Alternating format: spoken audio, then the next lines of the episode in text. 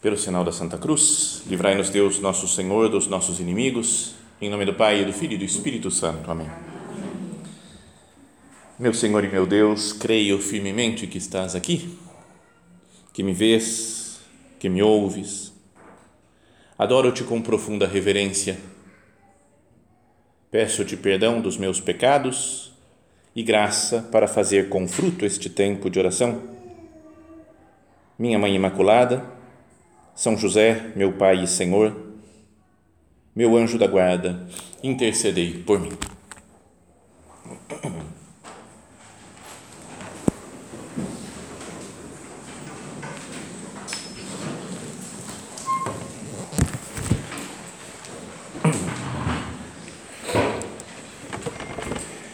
Nós estamos nos aproximando já da festa de Cristo Rei, que vai ser no próximo domingo, né? não amanhã, mas no, no domingo que vem.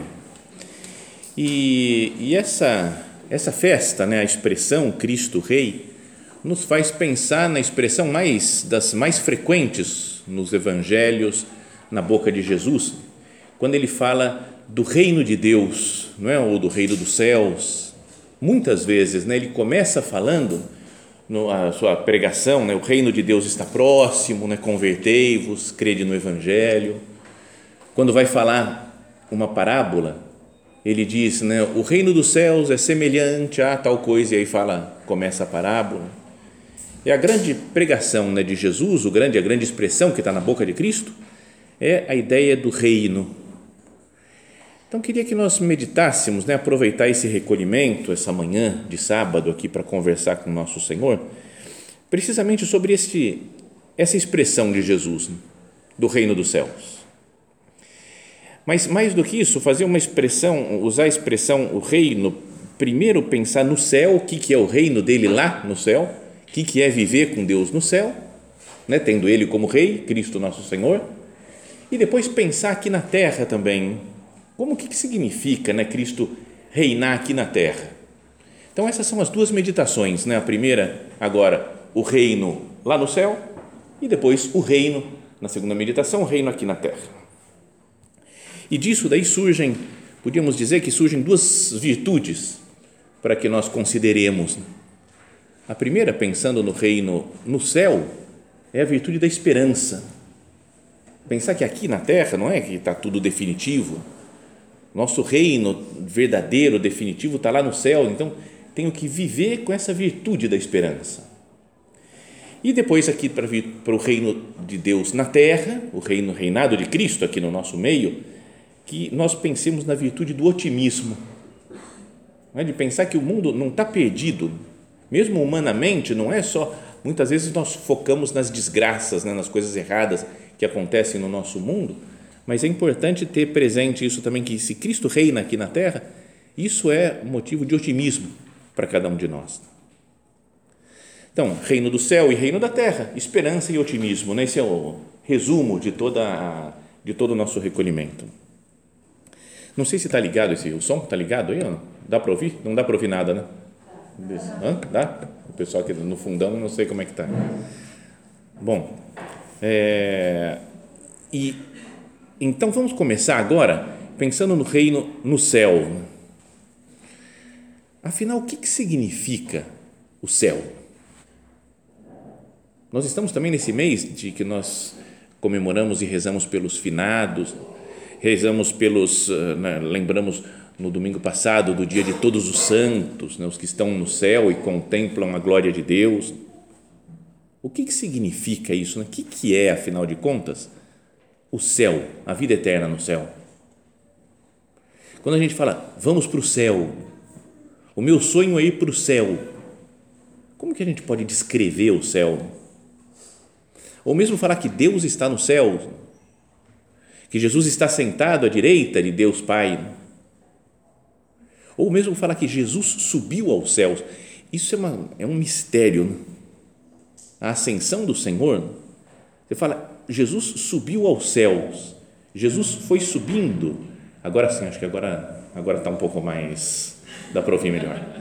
É, Jesus foi subindo. Fala, o que, que significa Jesus ir subindo? Para onde que ele foi, né? Onde foi parar Jesus? o céu é realmente lá em cima? Mas se eu vou saindo da terra, eu passo pelas nuvens, chego no espaço, passo da lua, passo de outras coisas. Onde é que é esse? Até onde vai Jesus para chegar no céu? Mesmo para ensinar para as crianças, né, a gente fala, Papai do céu falou tal coisa, na espera de você, vamos rezar para o Papai do céu. E quando a gente fala do céu, a gente olha para cima. Por que, que a gente olha para cima? Será que Jesus está lá em cima? Mas é natural mesmo, né? Falar, olhar para o céu e falar, meu Deus, e levanta os olhos para falar com Deus no céu. Por que, que é isso daí? Né? Então, afinal de contas, o que, que é o céu? Onde que é? Onde ele fica? Como que ele é? É um lugar físico, geográfico, um lugar que está no espaço perdido? É um, é um estado, é só um estado de espírito, o céu. Então eu posso estar no céu aqui mesmo, mas estou no céu. Então, como é que é isso? Então, tenho uma má notícia para vocês, não vou explicar, não, porque eu não sei. Então, é um mistério. Não vou falar, é assim, o céu é isso aqui, ó, acabou, decidido. É um, é um mistério.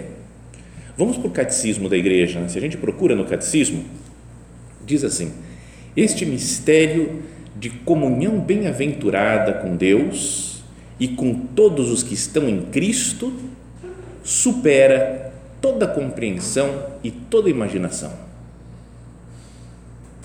Então, não, não adianta, né? A gente pode procurar pedir luz para Deus para que Ele nos mostre um pouco mais, mas não é só um esforço mental, um estudo que vai me fazer entender tudo, compreender plenamente o céu, porque supera toda a nossa capacidade de compreensão, a nossa imaginação. E aí diz o catecismo, né, que fala assim: ó, a Escritura fala-nos dele em imagens. Vida, fala vida junto com Deus, luz, paz, festa de casamento, não é? fala do, das núpcias do esposo com a esposa na Jerusalém Celeste, o vinho do reino, a casa do Pai, Jerusalém Celeste, paraíso. São algumas expressões para falar do céu que a Sagrada Escritura usa e que nos dão uma noção do que é o céu, mas sem explicar, não é uma definição exata. Mas todas essas coisas que nos, nos vêm à cabeça, ao coração, quando fala de vida, todo mundo gosta de vida, né? ter uma vida boa, uma vida acertada, uma vida feliz quando fala de luz, de paz, né, de festa, de casa do Pai, onde a gente é acolhido. Tudo isso é, são imagens do céu. E aí cita o catecismo, aquela passagem da primeira carta aos Coríntios: o que os olhos não viram, os ouvidos não ouviram e o coração do homem não pode compreender, isso Deus preparou para aqueles que o amam. Então vamos fazer aqui agora né, um ato de fé né, em Deus nosso Senhor, fala, Senhor, eu creio que a vida no céu vai ser maravilhosa, porque é o seu reino, e eu quero viver nesse reino, mesmo que eu não consiga compreender exatamente como é, onde é, o que vai ser, o que vai acontecer, até mesmo esse conceito de vida eterna, a gente é, acha que é impossível não pensar numa vida eterna cansativa, né? Não é porque a gente cansa, né? chega uma hora que a ah, estou cansado das coisas, Fala, mas vai ser, vai ser eterno isso. É para dar um desespero quase, né? Se fosse essa vida nossa aqui, mas eterna, você fala, não, não dá, estou fora. Mas então, essa, a eternidade de Deus, o que, que é isso? Então, trouxe aqui para a gente meditar umas palavras que não é que sejam simples e que resolvam as coisas, mas acho que pode ajudar a nossa oração. É de um livro antigo do então cardeal Ratzinger, né, depois Papa Bento XVI. O título do livro é Escatologia, as coisas finais que vão acontecer, o que, que é o céu, o que, que é o inferno, o que, que é a morte, o juízo, o que, que é a segunda vinda de Cristo. Então é um livro profundo, denso, como são as coisas que ele escreveu ao longo da sua vida de estudioso, mas que ao falar do céu ele dá algumas ideias que acho que pode ajudar a nossa meditação ele está falando da exaltação de Cristo. Lembra quando Jesus fala, quando o Filho do Homem for exaltado da terra, ou for elevado, Então tem um sentido duplo, talvez, né, no Evangelho de São João. Um que é quando for levantado na cruz, né, no alto da cruz, que está salvando a humanidade, e outro é quando ele for elevado ao céu também. Essas duas elevações né, se chama de exaltação, quando ele é elevado para a glória do Pai. Então fala assim o cardeal Ratzinger: a exaltação de Cristo, ou seja, a entrada da sua existência humana no Deus trinitário através da ressurreição, não significa realmente a sua saída do mundo. Não é que Jesus estava aqui na terra, aí ele subiu para o céu, foi para um lugar físico diferente, não é o nosso mundo, está no espaço e abandonou a gente. Fala, não, não significa realmente a sua saída do mundo, mas sim uma nova forma de estar presente nele. A forma de existência do ressuscitado é chamado, de acordo com a linguagem dos símbolos antigos, estar sentado à direita do Pai. Também que não é um, um estar sentado fisicamente. Às vezes aparece, a gente tem a ideia de Deus sentado num trono. O que, que ele está fazendo sentado no trono?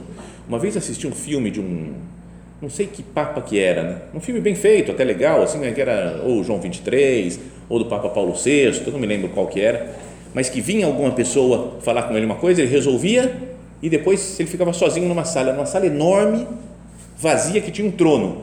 E aí o Papa ia lá e sentava no trono e ficava parado.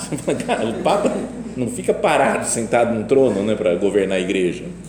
É, mas é como uma imagem, isso daí o sentar-se no trono, do poderio de quem governa, né, de um rei. Então por isso é que fala né, que Jesus está sentado à direita do Pai. Isto é, então fala uma participação no poder régio, no poder real né, de Deus sobre a história. Participação real mesmo quando oculta. Assim, o Cristo exaltado não está desmundanizado, não está desligado do mundo, mas está acima do mundo e, portanto, se refere ao mundo. Eu sei que só citar essas coisas não dá para captar plenamente. Eu teria que pegar o texto, ficar lendo uma vez, ler outra vez, ler outra vez, porque é, é denso. Então ele continua, né, o Papa. Céu significa participação nesta forma de existência de Cristo. Então, céu é, é viver, é entrar dentro do reino de Deus, é participar dessa nova forma de presença dele, que está aqui ao mesmo tempo, mas está no céu. E, consequentemente, é a plenitude do que começa com o batismo. Então, o reino dos céus no fim dos tempos, vai, que nós vamos viver com Deus, de certa forma já começou agora, quando nós fomos batizados. Começamos já a participar do reino de Deus. Então isso faz com que cada um olhe para si mesmo, não só como um miserável pecador que não consegue fazer as coisas direito, que aqui está só sofrendo nessa vida, mas que um dia vai chegar no céu. Então cada um deve olhar para si mesmo pensar: Senhor, eu fui batizado, eu já comecei a pertencer ao seu reino que vai chegar à plenitude quando estivermos no céu.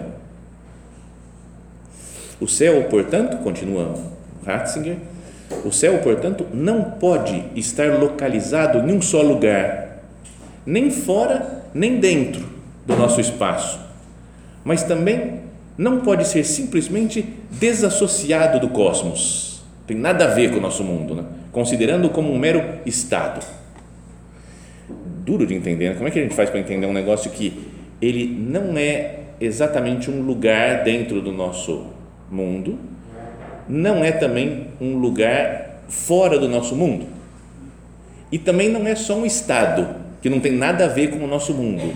Ou seja, ele tem a ver com o nosso mundo aqui na Terra, mas ao mesmo tempo não está aqui na Terra nem fora da Terra exatamente. Quem conseguir entender que entenda, né? Porque não é não é evidente. O céu significa, continua o Papa, então, perdão por ser meio longo esse texto, o céu significa antes aquele domínio sobre o mundo que pertence ao novo espaço do corpo de Cristo, à comunhão dos santos. Portanto, o céu não é espacial, mas essencialmente acima. Não é um negócio legal de pensar isso? Não é que está lá, lá acima, né? mas ele tá, é, é uma outra, um outro modo de viver nesse mundo que é acima, né? que é superior ao modo de quem só se preocupa com as coisas da terra, de quem fica preso né, a todas as coisas, as preocupações, correrias do dia a dia, o apegamento a coisas materiais, o sucesso num evento ou em outro evento aqui na terra. O céu está ligado à nossa terra, mas sem ser um lugar. Mas mesmo sem ser um lugar, é acima. Então por isso a gente pode falar, quando eu olho para o céu, olho para cima, eu estou olhando para o céu. Não só o céu sky, mas o céu heaven também, sabe da diferença do coisa? De olhar para o paraíso, olhar para onde mora Deus. Porque onde Deus mora está acima das nossas, da nossa vida do dia a dia. E aí continua o Papa ainda mais um pouquinho. É só aguentar mais um pouco, pessoal. De acordo com essa limitação da linguagem, a Escritura nunca tolerou a exclusividade de uma única imagem, mas manteve aberta a perspectiva do inexprimível, valendo-se de toda uma série de expressões. É aquilo que a gente falava, né? vida, luz, paz, né? amor, casa do Pai, Jerusalém celeste. E é sobretudo anunciando um novo céu e uma nova terra que a Escritura expressa claramente que toda a criação está destinada a se tornar um vaso da glória divina. Toda a realidade criada está ligada à bem-aventurança celestial. Os antigos, né, os escolásticos, da época do São Tomás de Aquino e alguns seguidores, dizem que o mundo, criatura de Deus, é um fragmento acidental da alegria definitiva dos que foram salvos então, olha só também essa coisa, a alegria definitiva de quem está salvo, de quem está com Deus no céu. A gente percebe nas alegrias aqui da terra. Porque a gente tem alegria, tem coisas difíceis, né, duras aqui na terra, mas tem momentos de grande alegria, né, prazeres grandes que nós temos. E é como se fosse uma, uma fagulha, assim, um cintilar da alegria do céu que é definitiva, que é perene. Então, até mesmo essa, é, essas alegrias que nós temos mostram como o céu está ligado conosco aqui na terra.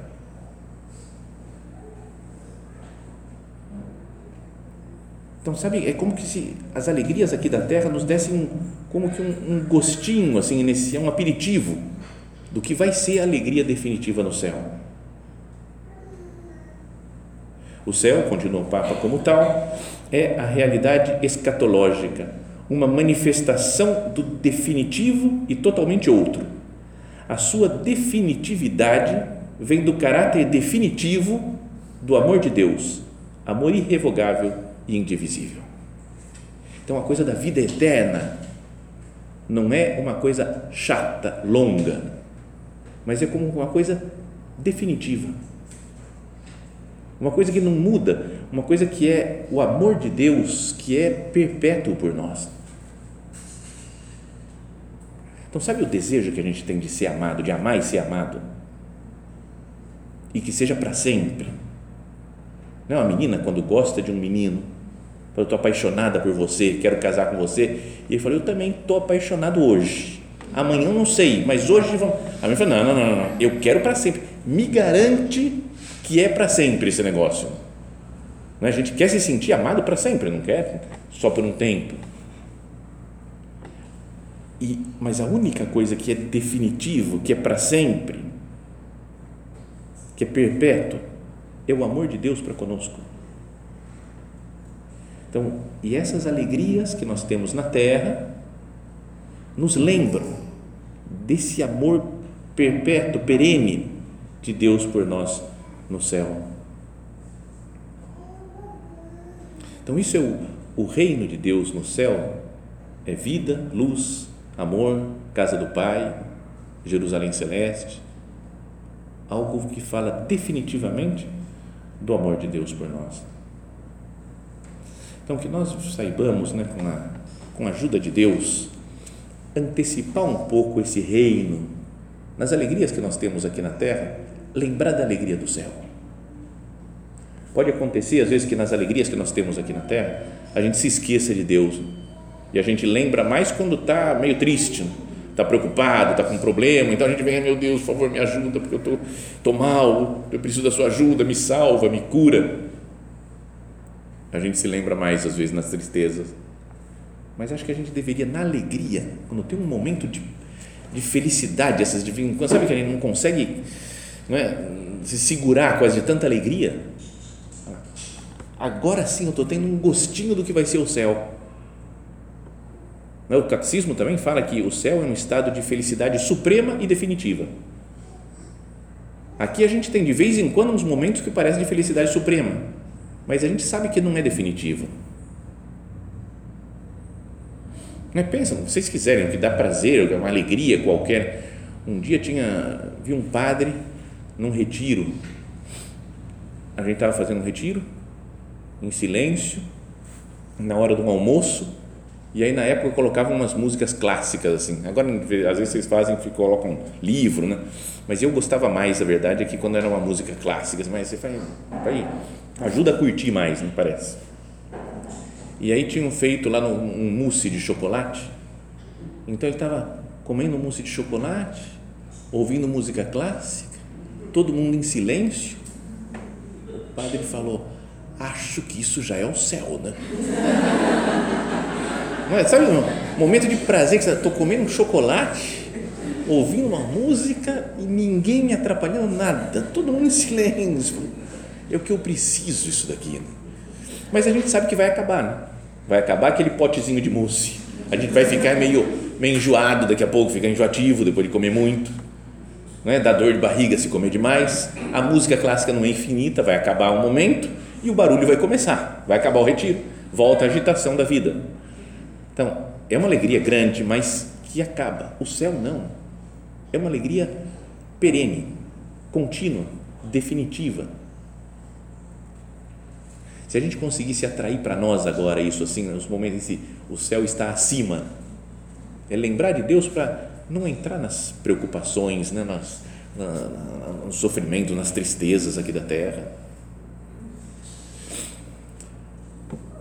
Sobre a virtude da esperança, né, de chegar nesse momento, né, de viver no céu, o catecismo diz: a esperança é a virtude teologal pela qual desejamos como nossa felicidade o reino dos céus e a vida eterna, colocando nossa confiança nas promessas de Cristo e apoiando-nos não em nossas forças próprias, mas no socorro da graça do Espírito Santo. Eu espero chegar no céu. A esperança é de, de algo futuro, eu quero que eu vou chegar em algum lugar futuro que é o céu, a vida eterna junto com Deus, não apoiado na minha força, na minha capacidade, mas na, na graça de Deus. E aí o ponto seguinte fala: a virtude da esperança responde à aspiração de felicidade colocada por Deus no coração de todo homem. A gente tem um desejo de felicidade que é quase insaciável a gente quer sempre mais felicidade. Ele está feliz, mas, mas quer mais, parece que precisa mais e que não basta né, as coisas da vida aqui dessa terra. Isso vi uma vez o, acho que foi o C.S. Lewis falando em uma carta para um amigo que ele, ele falava da, da vida eterna, fazendo uma comparação com o tempo aqui na terra. Ele falou: a gente reclama que o tempo está passando muito rápido e todo mundo já falou isso na vida. Certeza que todos que estão aqui, 100%, já falaram: Nossa, não acredito que já é, sei lá, novembro agora. O tempo estava, esse ano passou voando. Sabe essas expressões? E aí ele fala: Por que, que a gente tem a impressão de que o tempo está passando rápido se nós fomos criados no tempo, se nós vivemos dentro do tempo? Por que essa sensação? E aí ele falava: É que na verdade nós somos criados para a eternidade então o tempo é algo que não é muito de acordo com a nossa vida. Falou, não dá para imaginar um peixe reclamando essa água está muito molhada. Falou, o, o, habitual do peixe é viver dentro de uma água que é sempre molhada. É o normal para ele. Está sempre molhada a água. Em geral, quando nós estamos num campo aberto, a gente não reclama do ar. Não é? tá, tem ar, eu falo, estou bem, estou feliz, posso ficar com esse ar o resto da vida, porque tem ar aqui. Agora, com o tempo, não. O tempo está sempre nos rodeando e a gente fala: o tempo está passando rápido, não está certo esse tempo. porque ele dizia é que nós somos chamados à vida eterna, a uma vida fora do tempo. Então, a virtude da esperança responde à aspiração da felicidade colocada por Deus no coração de todo homem. Assume as esperanças que inspiram as atividades dos homens, purifica-as para ordená-las ao reino dos céus. A virtude da esperança fala: não vou colocar minha esperança, todas as fichas nas coisas aqui da terra. Já falávamos isso numa meditação atrás, aí, há uma semana, duas. É, nesse tempo agora, é, virou uma coisa de colocar nossa esperança na política brasileira.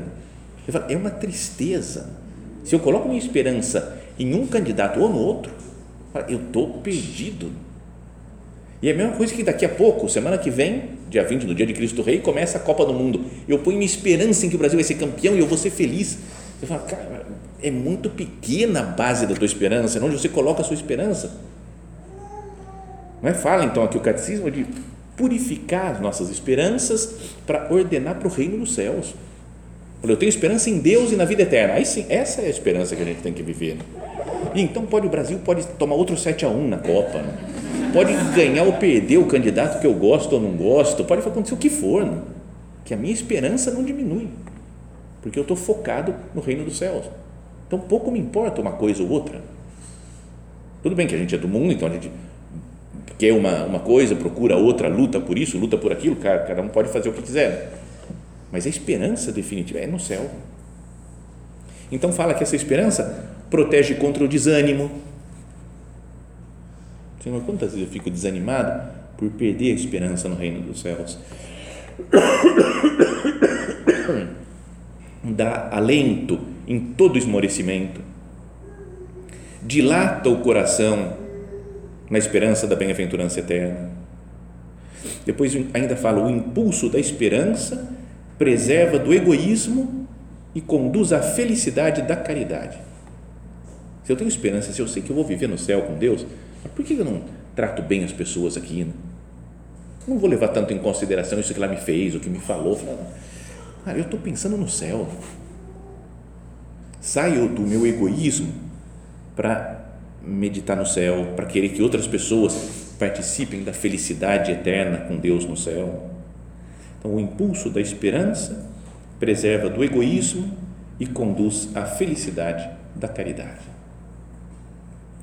Eu acho que é bom né, que nós meditemos nesse mês, né, que pensamos nos, em todos os santos, nas pessoas que já estão na glória de Deus, nas pessoas que estão no purgatório, né, que vão se encaminhar para viver com Deus no céu é? E como estamos chegando na festa de Cristo Rei, olha, eu quero meditar mais nesse reino dele, que está no céu, né, plenamente realizado, quando todos formos elevados depois da morte, depois do final dos tempos, todos os nossos corpos vão ressuscitar e viver com Deus para sempre. Que nós meditemos nisso, que nós consideremos, que nós peçamos luz ao Senhor, para que esse conhecimento um pouco melhor do reino de Deus lá no céu ajude a cada um de nós a viver bem, a viver já antecipando o reino de Deus aqui na terra. E para isso pedimos a intercessão de Nossa Senhora.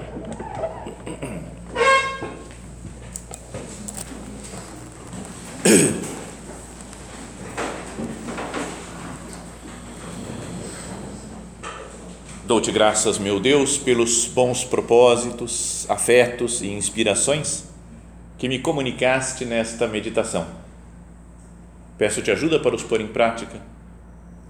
Minha Mãe Imaculada, São José, meu Pai e Senhor, meu anjo da guarda, intercedei por mim.